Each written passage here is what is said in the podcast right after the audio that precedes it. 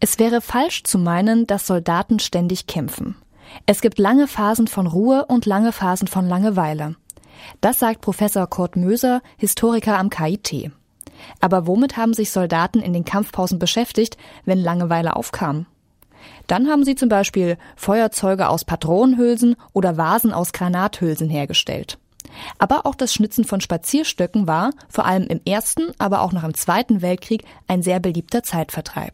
So entstanden viele, mehr oder weniger kunstvoll verzierte Objekte, die heute in Museen oder Sammlungen zu bewundern sind. Meine Kollegin Britta Hagemann hat in einem Antiquariat einen hübsch verzierten Spazierstock gefunden und ihn mitgenommen. Was für ein besonderes Stück Geschichte ihr damit in die Hände fiel, hat ihr Professor Möser, Experte für Militärgeschichte im Industriezeitalter, erklärt. Ein Gespräch über Schützengrabenkunst und die Besonderheiten eines Spazierstocks aus der Zeit des Nationalsozialismus. Das ist ein geschnitzter Stock, um irgendein Hartholz äh, mit einer dunklen Oberfläche, die vielleicht auch behandelt worden ist. Und dieser Stock ist sehr ausführlich geschnitzt, aber wohl keine professionelle Arbeit, obwohl es qualitativ ausgezeichnet ist, sondern offensichtlich eine Amateurarbeit. Und die Schnitzung ist eine merkwürdige Mischung aus Symbolen, Ornamenten, Buchstaben und einfach auch Dekors. Um jetzt vielleicht ein bisschen in die Inhalte zu gehen, der Stock ist monogrammiert, R.SCH und datiert auf 1943. Und dieser Stock hat von der Symbolik her zunächst mal einen Schnabel, ist also eine Ente sozusagen, aber gleichzeitig haben wir auch Symbole wie etwa eine aufgehende Sonne, einen Adler, eine Blume, ein stürzendes Flugzeug und merkwürdige Zeichen, die ein bisschen an Runen erinnern, aber wahrscheinlich keine Runen sind. Und dann haben wir solche Dekorelemente wie Palmblätter. Unten sehe ich auch ein Maschinengewehr mit Gurt, der eingeführt wird. Aber daneben gibt es eben auch Palmblätter und Sterne und nicht weiter identifizierbare Dekorzeichen. Diesen Stock nennt man Knotenstock? Ein Knotenstock deswegen, weil er tatsächlich hier einen gewachsenen Knoten drin hat. Das heißt, äh, der, dieser Entenschnabel, der gleichzeitig Handgriff ist, ist nicht eingesetzt, sondern er ist gewachsen.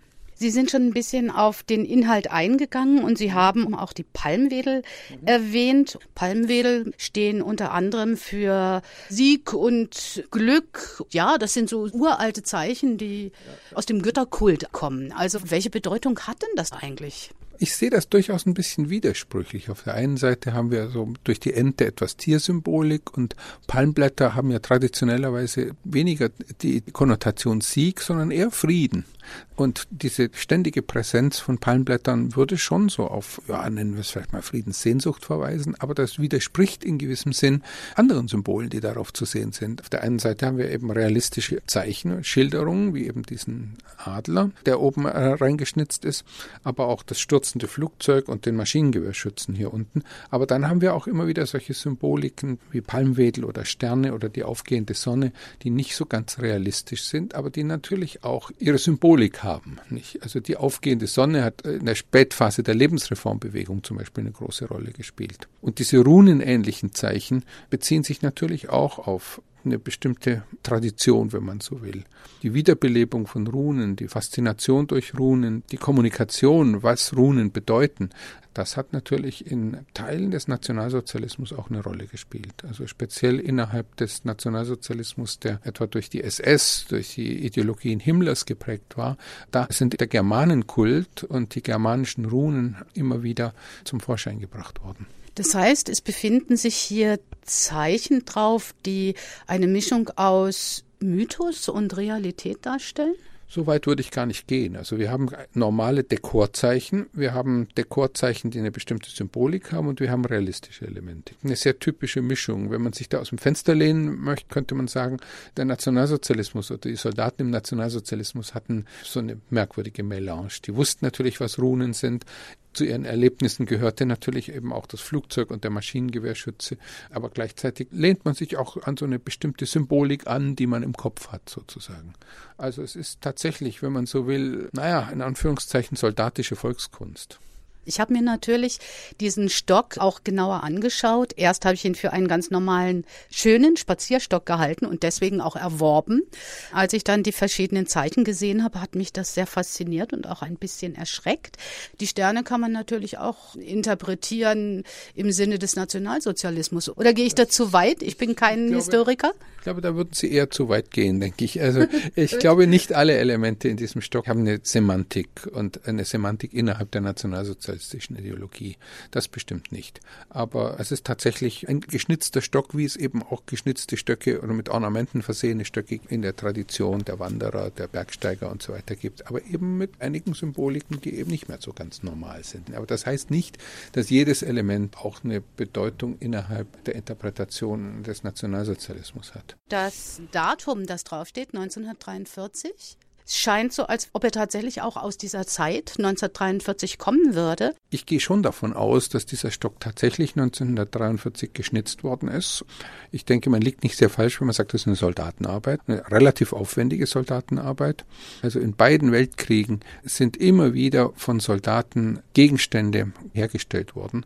Im Ersten Weltkrieg gibt es sogar eine eigene Gattung, die heißt Schützengrabenkunst gerade die Phasen, in denen eben nicht gekämpft wurde, in denen die Soldaten außerordentliche Langeweile hatten, in denen sie viel Zeit an den Händen hatten, in diesen Zeiten sind viele Objekte dekoriert worden. Dann sind zum Beispiel Feuerzeuge aus Patronenhülsen hergestellt worden oder auch aus Granathülsen Vasen. Es sind aber auch eben wie hier Schnitzarbeiten gemacht worden. Und in dieser Tradition der Schützengrabenkunst, nur eben einen Weltkrieg später sozusagen 1943, sehe ich eigentlich auch dieses Objekt. Sie nehmen an, dass der Stock in einem Schützengraben von einem Soldaten, der jetzt gerade nicht in den Kampf verwickelt war, vielleicht ein bisschen Langeweile hatte, geschnitzt worden ist. Was macht man dann damit?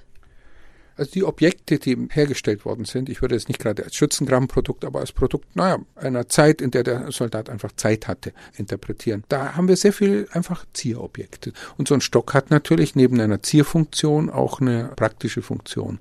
Dass Soldaten Stöcke trugen, ist so ein Phänomen der Spätphase des Ersten Weltkriegs. Da gibt es Schilderungen, dass zum Beispiel Frontsoldaten eben wenig militärisch aussahen und eben auch Knotenstöcke getragen haben, ihre Uniform nicht mehr so getragen haben, wie sie auf dem Paradeplatz vorgesehen waren, sondern eben sehr viel zivilistischer.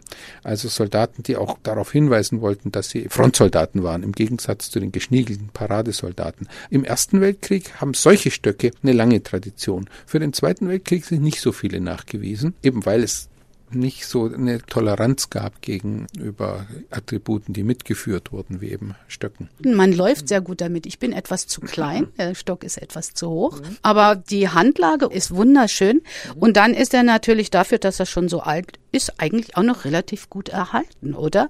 Könnten Sie sich vorstellen, was für ein Holz das ist? Schwierig. Ich würde jetzt mal so aus dem Bauch raus sagen, es ist Nussbaum. Wenn man gut ist und auch vielleicht die physiologischen Daten nochmal misst, dann könnte man eventuell sogar, wenn der Stock tatsächlich auf die Körpergröße des Schnitzenden abgestimmt war, mal rauskriegen, wie groß der Betreffende war, Beispiel.